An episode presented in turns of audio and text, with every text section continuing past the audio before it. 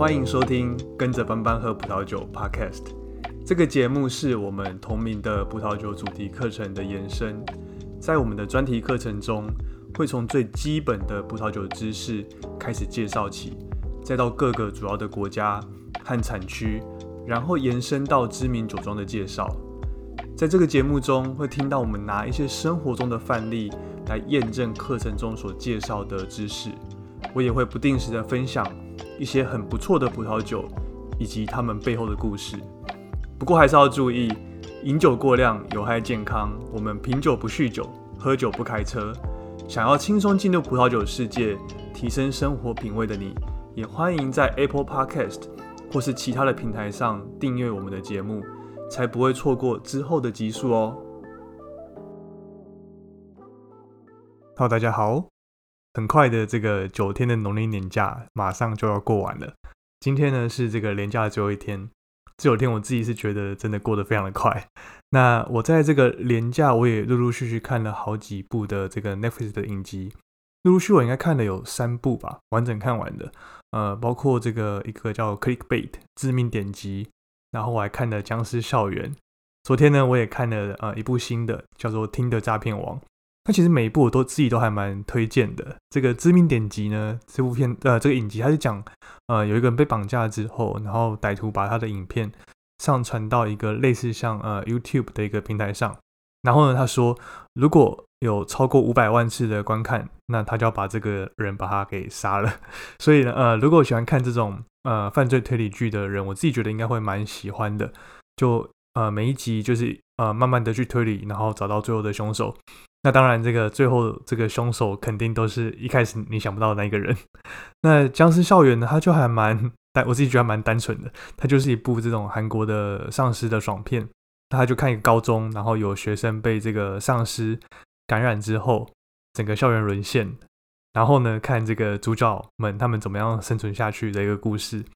它虽然这个呃很紧张很刺激，但是呃它总共有十二集，然后每集都一小时，我自己是觉得有点太长了。那我自己我是靠开这个一点五倍速才很快的就一天把它全部看完。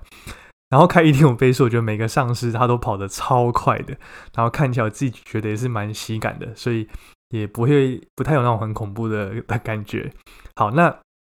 最后一部我看的是这个，呃，昨天晚上看的，它是听的诈骗王。那他是讲说有一个以色列的骗子，他用听的把自己，呃，呃，就是装成是呃一个钻石王子，就很有钱，然后到处去呃开会啊，在全世界做生意的那样的一个感觉。然后呢，用这样的形象对一些女生，然后骗钱骗色，把它设计成是一个庞氏的骗局。那其实我自己觉得，在现在这个时代，用听的。或是这种交友软体做诈骗，好像不是什么新鲜事。你随便去搜寻一下 Google，那一下你就可以找到一堆用这种听的啊，或是交友软体做诈骗的这样的一个新闻。不过呢，这部电影我觉得它的故事特特别的专业。那他这个人呢，他为了要骗钱，他还出动到这种私人司机、私人保镖，然后都住这种呃五星级的饭店、高级的餐厅，所以呢，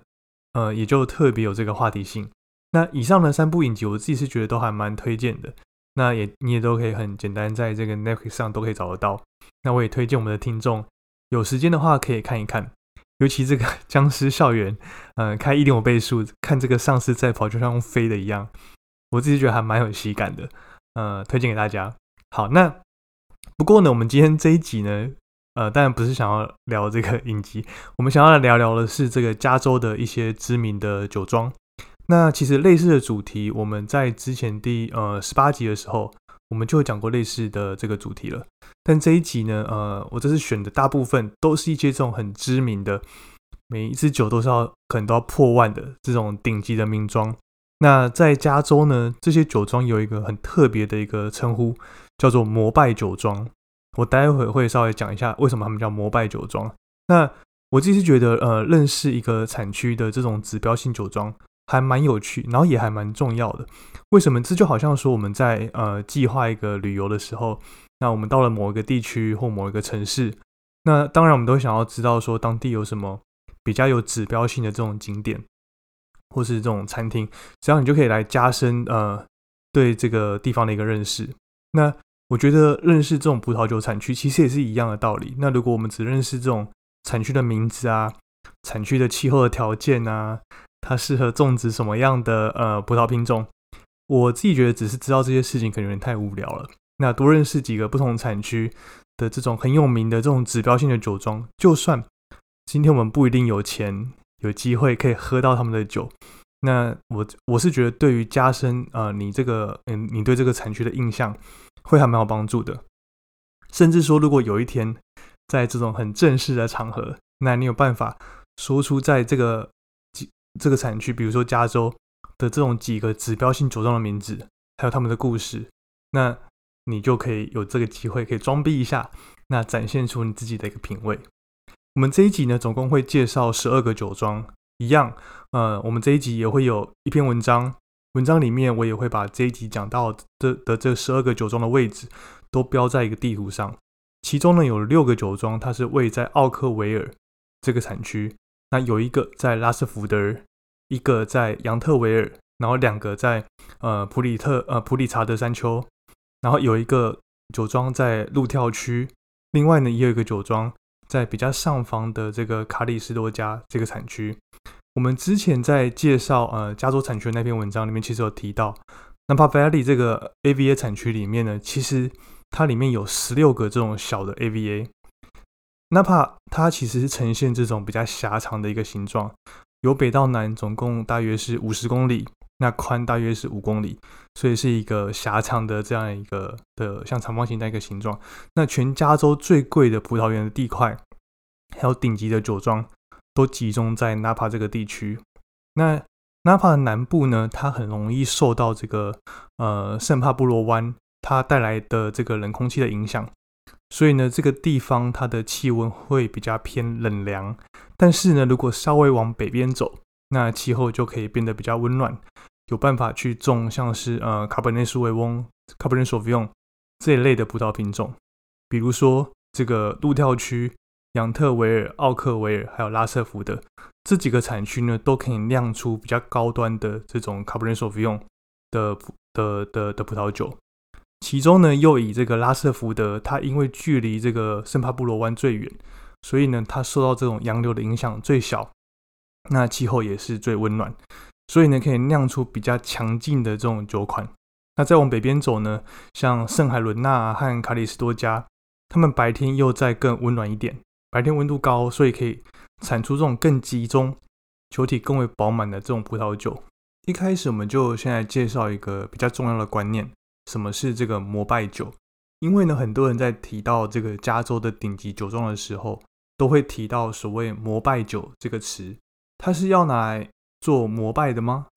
其实呢，嗯，还真的是这个所谓的膜拜酒，它指的是这种一些规模比较小的酒庄，他们生产的品质这种很好，但是产量很少的葡萄酒，他们通常呢都会有这种很高的评分，然后呢又因为这个他们产量很稀少，所以可以说是这种一瓶难求，那也就让他们的价格就会一直往上飙。这样的酒庄其实呃不是只有美国有。在很多的这个葡萄酒产区都可以看到类似的现象，但是呢，这个美国加州的 Napa Valley 产区是其中一个摩拜酒很知名的产区。那也因为这个产量很少，所以呢，摩拜酒通常通常都要排队等好几年才有办法买得到，是不是很夸张？那也因为它的这种稀有性，所以摩拜酒的价格呢就很容易随着这个时间不断的会被哄抬上去。因此呢，通常会被拿来作为这个所谓投资的标的，而不是真的会把它拿来喝。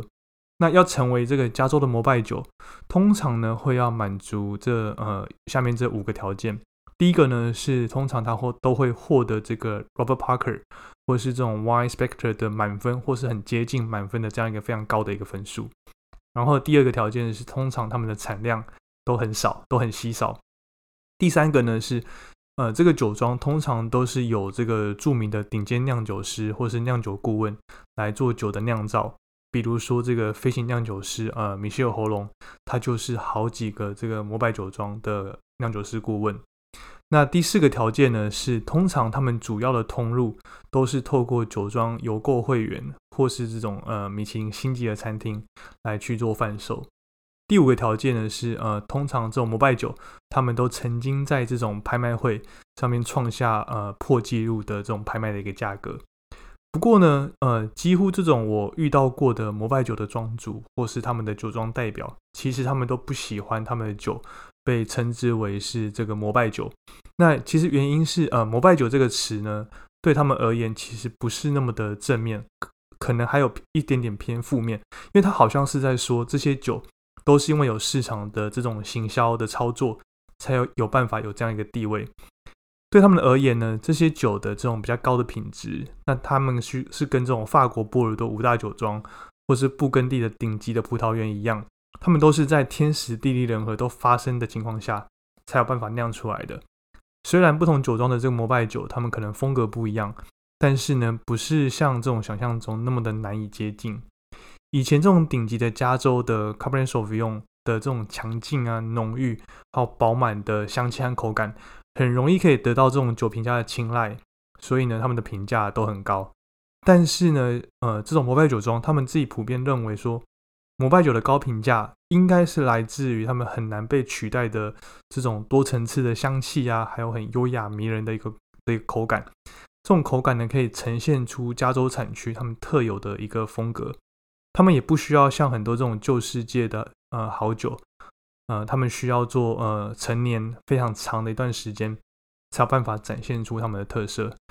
那以下呢，我们介绍的这种十二呃，我们介绍这十二家 Napa Valley 非常具有代表性的这几个酒庄，有些有些酒庄他们就曾经是摩拜酒庄，但是呢，可能因为这个产量提高之后，就没有那么难买到。那就算他们的品质还是非常的好，但是呢，严格来说已经不能算是这个摩拜酒了。比如说。我们今天第一家要介绍的这个 Ops One 第一乐章这个酒庄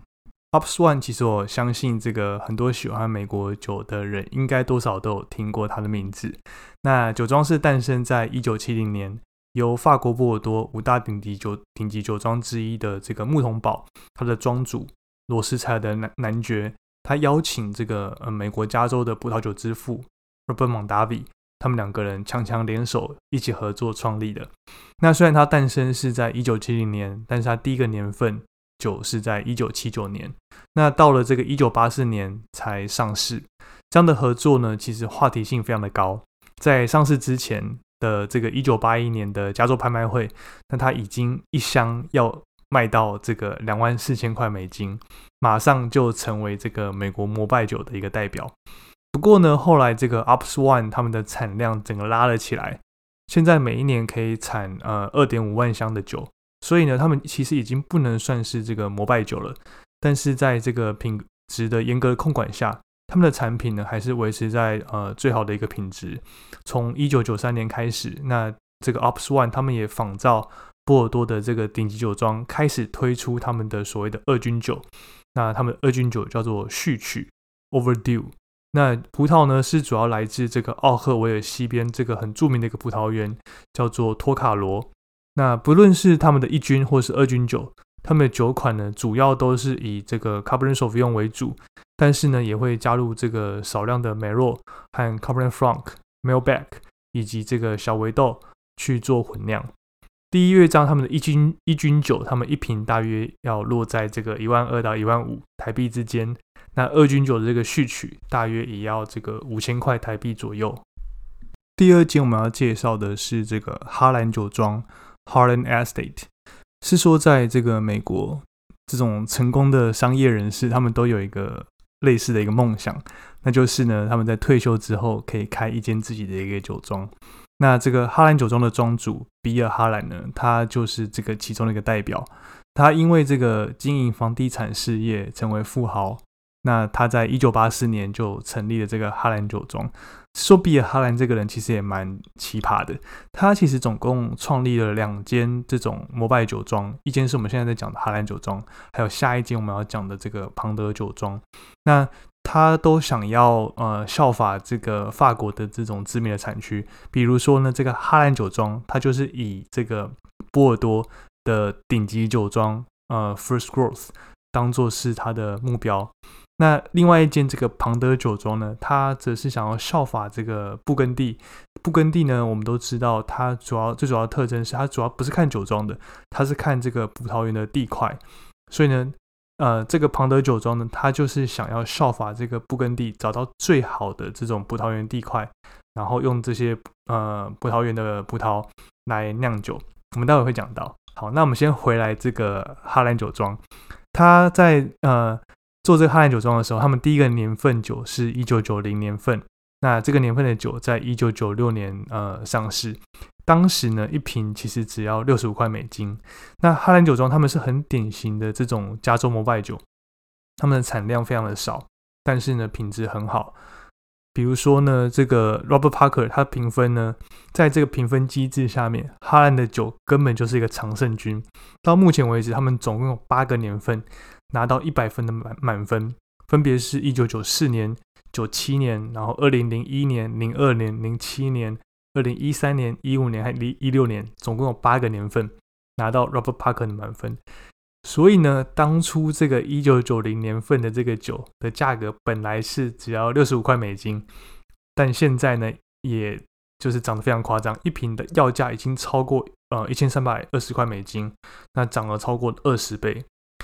哈兰酒庄他们也有出这个二军酒，叫做豆蔻少女。那哈兰酒庄他们的一军酒的价格现在介于大概三万到四万五台币之间。那二军酒呢，它的年份也要接近一万五台币左右。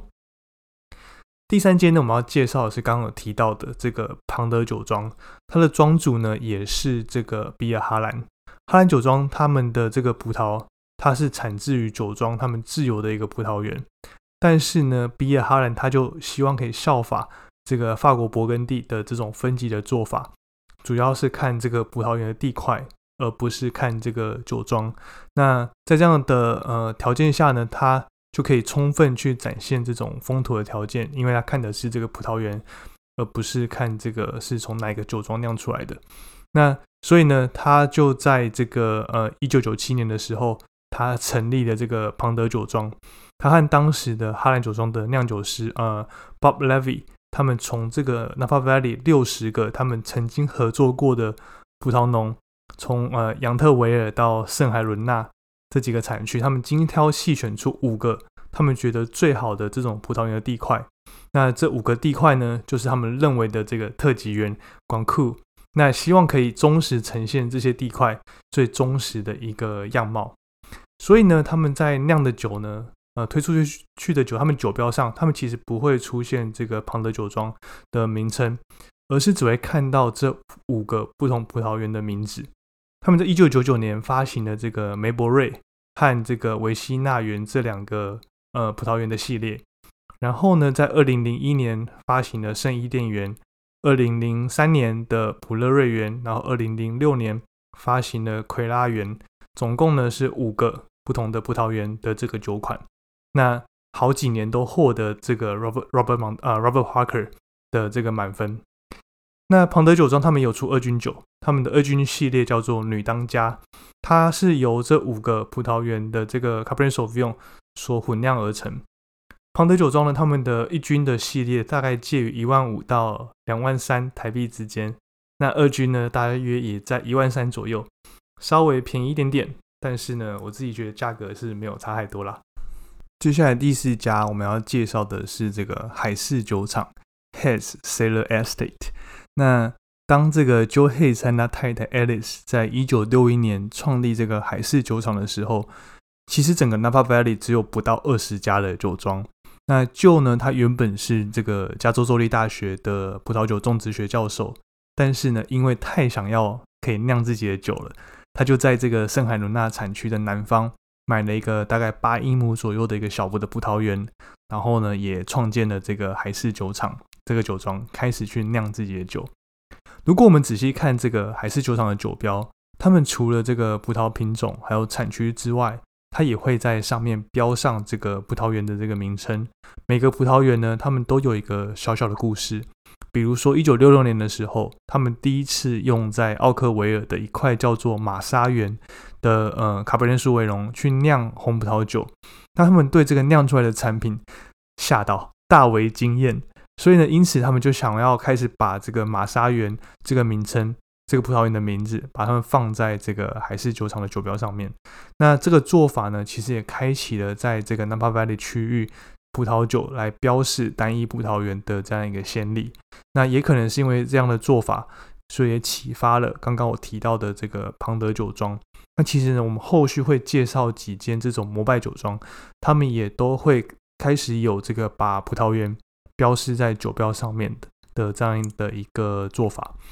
好，那刚刚讲的是这个玛莎园，另外呢，他们在一九八九年的时候，他们又推出了一个另外一个系列，它是来自这个拉瑟福德产区的特雷塞单一葡萄园的这个 Cabernet Sauvignon 的红酒。那也非常的受到市场的喜欢。那美海事酒厂呢，他们也更进一步去拓展他们的产品线。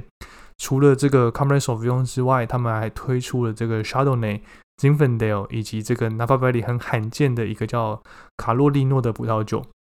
的一个酒款。那这个是他们呃一九六一年买的那个八英亩的这个葡萄园原本种的这个葡萄品种，他们就一直留到现在。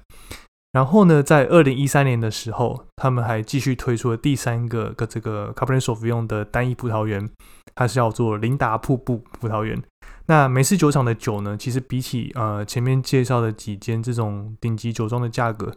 我自己觉得它稍微的平易近人一点点。比如说它的单一葡萄园的酒款，大约落在这个呃新台币七千块左右，它这个比其他的酒款又在它其他酒款又会再稍微再便宜一点点。好，那我们第五间呢，要来介绍的是这个大名鼎鼎的这个 Screaming Eagle 笑音酒庄。其实，如果提到这个所谓的加州的摩拜酒，我觉得一般人第一个会想到的，肯定就是笑音酒庄。所以呢，这个酒庄的酒标和它的名字一定要把它记下来，因为就像我刚刚说的，讲到这种加州摩拜酒，一般人脑中浮现的。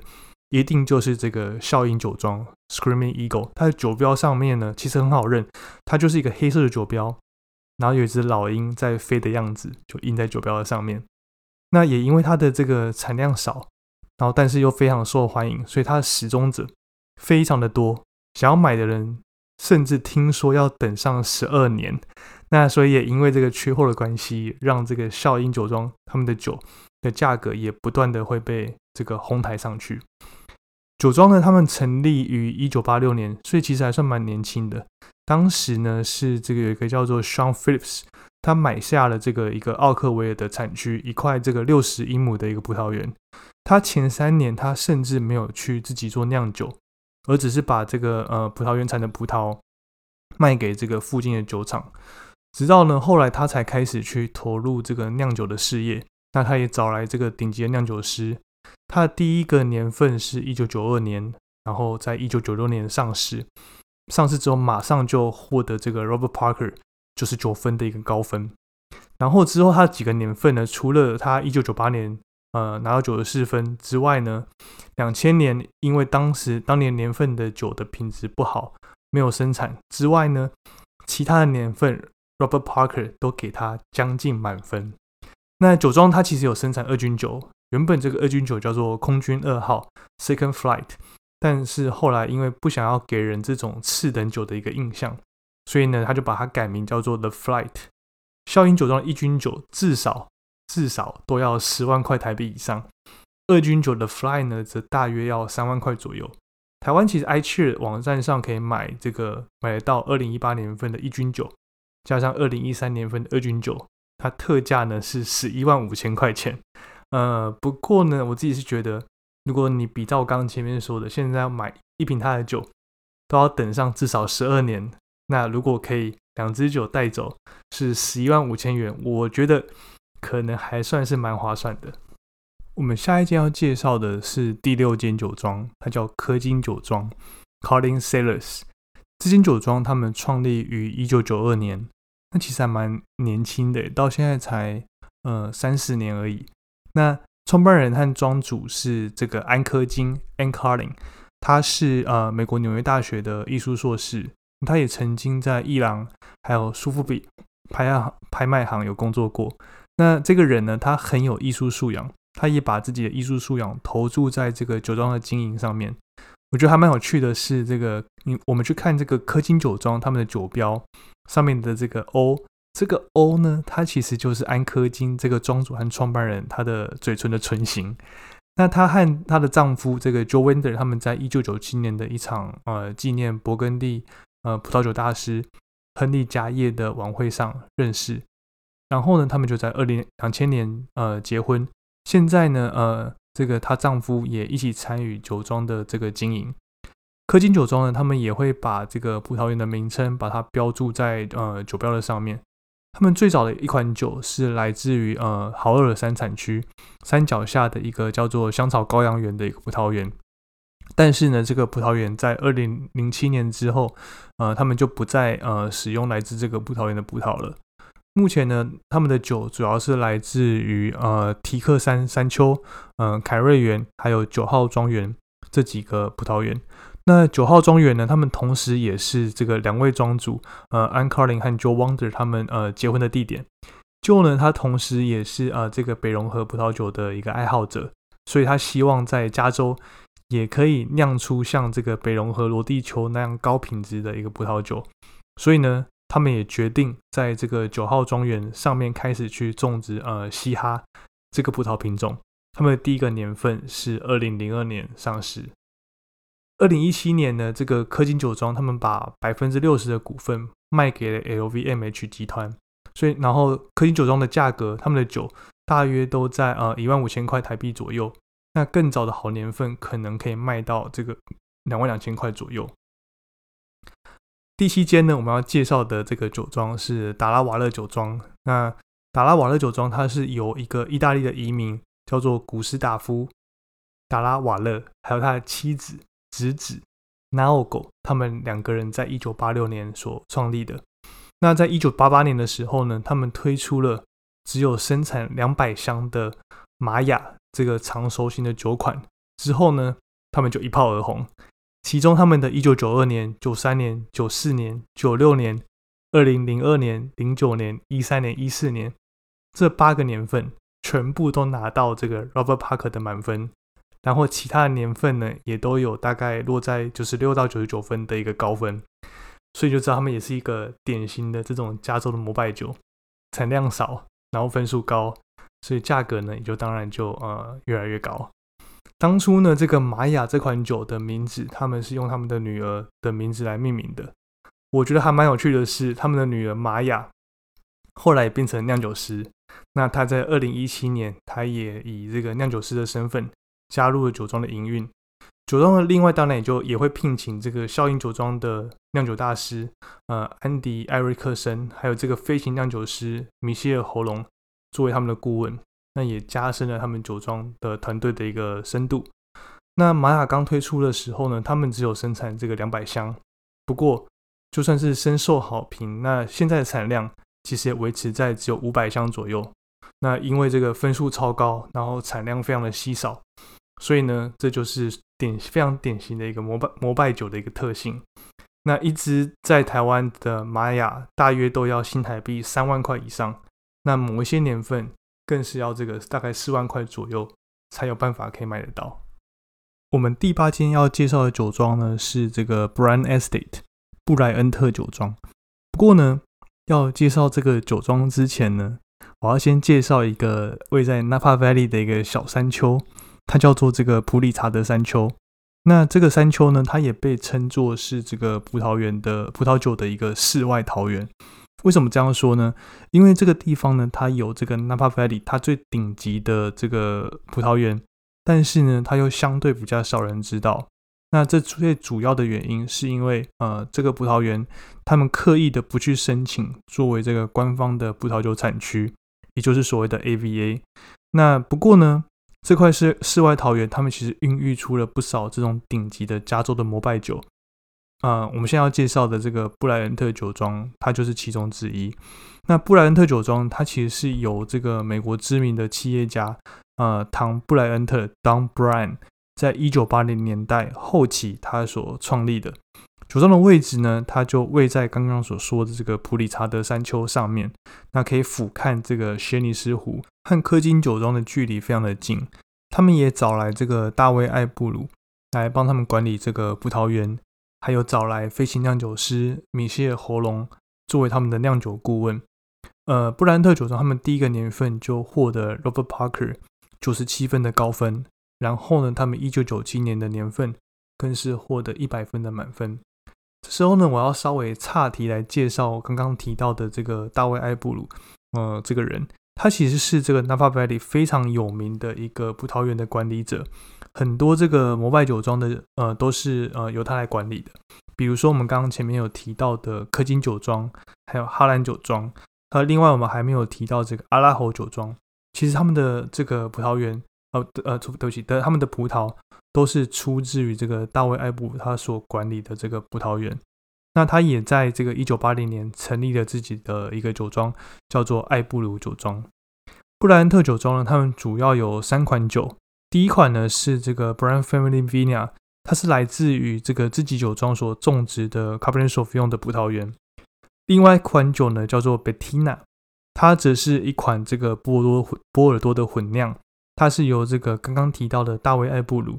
他在这个几块很顶级的这个葡萄园找来的这个 Cabernet Sauvignon、Merlot，还有 Cabernet Franc，还有小维豆来做这个品种的混酿的一个酒款。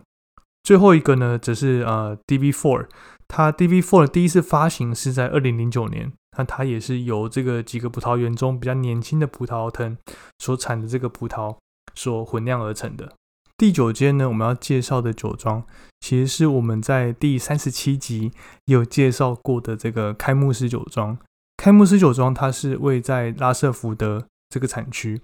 酒庄呢，它第一个生产的年份是一九七二年，那当时产量只有两百四十箱，每一瓶呢，他们只卖四点五块美金。但是到了今天，这个开幕式酒庄，他们已经成已经成为这个加州最有名的酒庄之一。那他们的产量呢，也高达这个六万五千箱。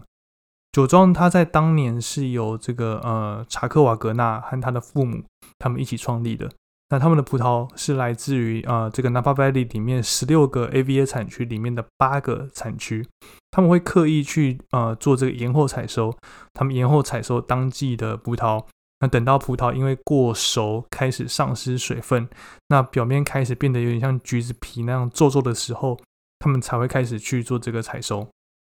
这样采收下来的葡萄呢，葡萄里面的水分它也会降低大概百分之二十到百分之二十五左右。那这样的做法让酿出来的酒，它们颜色可以更深，然后单宁的浓度也更高。酒庄呢，他们主要会出两个系列的酒款。分别是这个特选系列以及呃这个 Napa Valley 系列。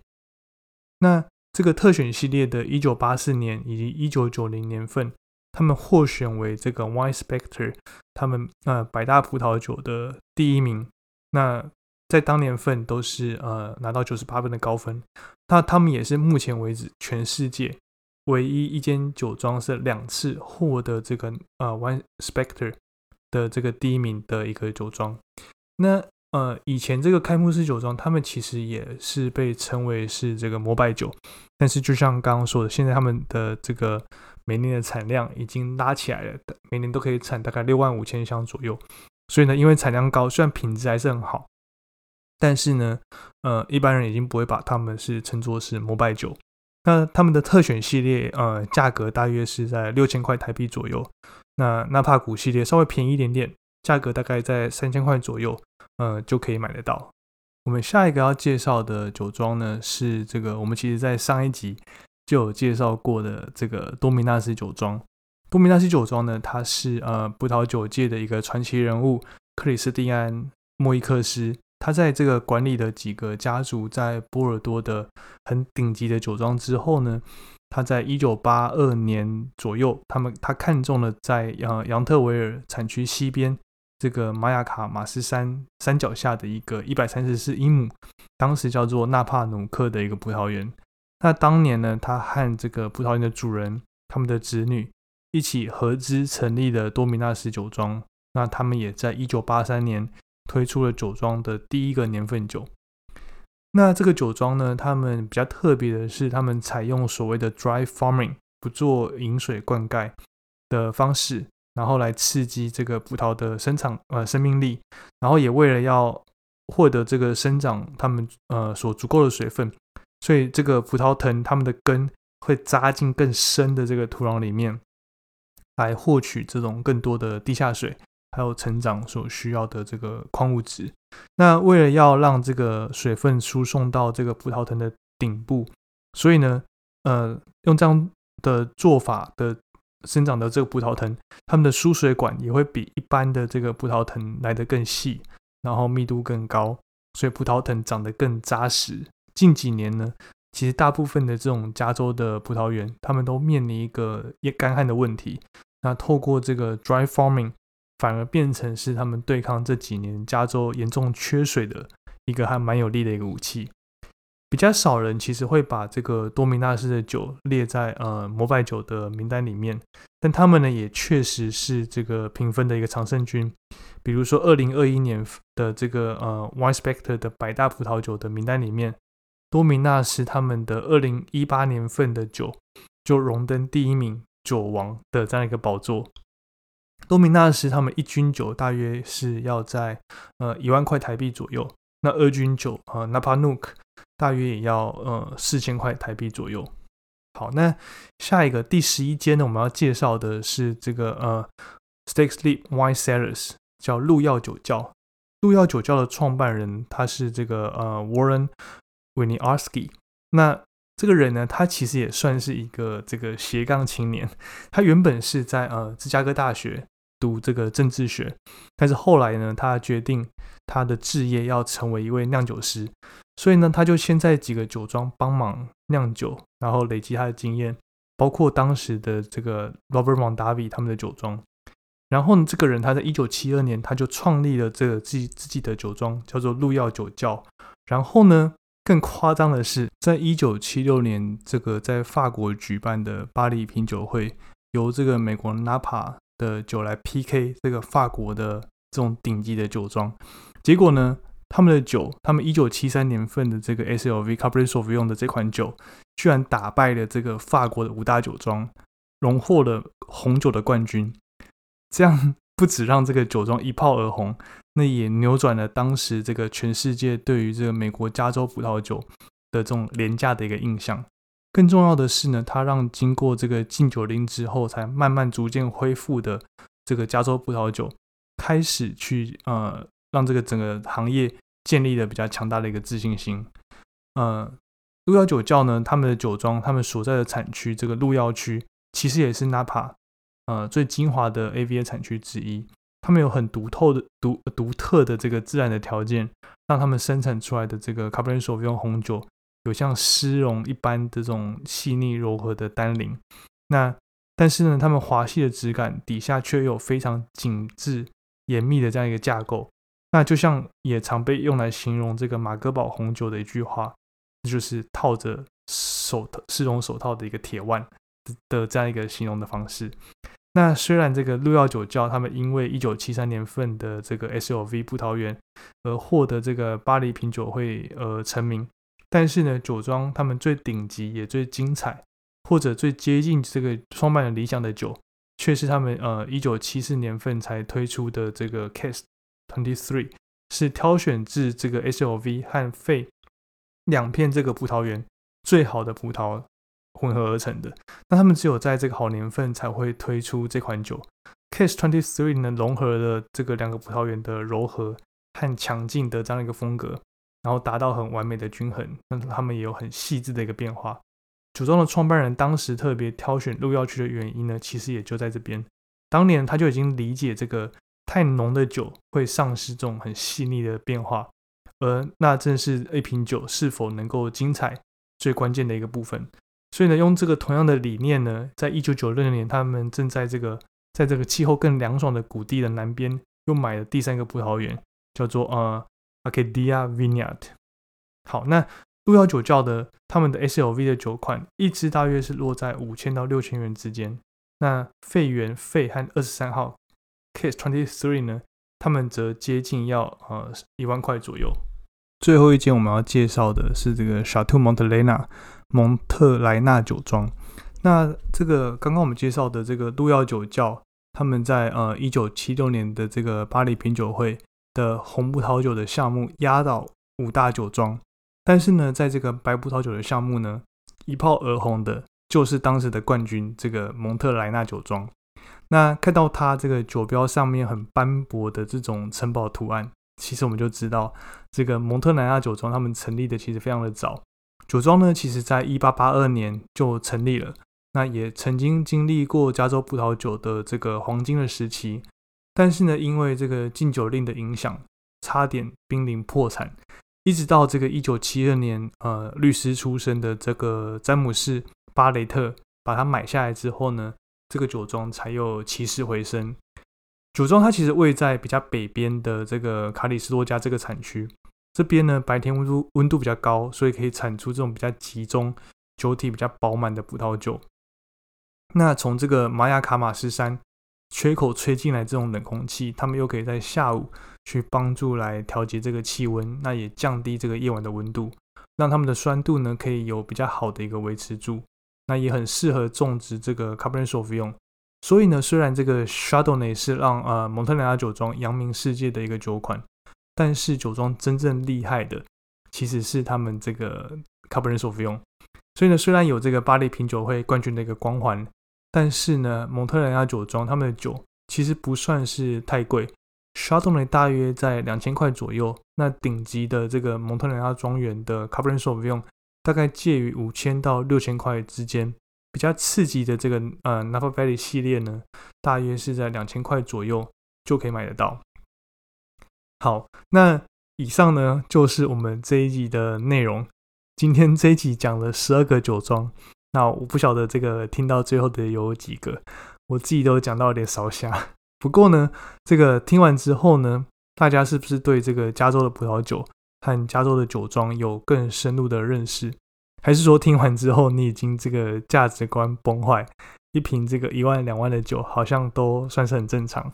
那其实呢，我是还蛮建议去点进资讯连接面的文章。那我也有把每个酒庄他们的 IG 账号都整理在这个文章里面。如果你去 follow 他们的账号，看看他们平常种植这个葡萄的过程，你就会觉得这些顶级酒庄好像。好像也不是那么的遥不可及。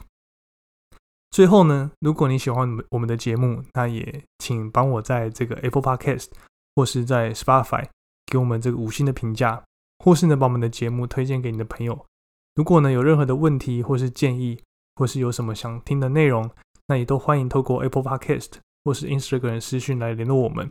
当然，呃，也希望我们的听众可以去阅读我们整理还有撰写的这个文章。那也都可以透过资讯连接找到这个文章。就像我在前面呃之前有说过的，我觉得不管是对这个准备 WC Level Two 或 Level Three，或者是单纯对这个了解葡萄酒知识有兴趣的听众，我觉得都会蛮有帮助的。那我也期待各位听众的付费支持。那就先这样了，我们下集见，大家拜拜。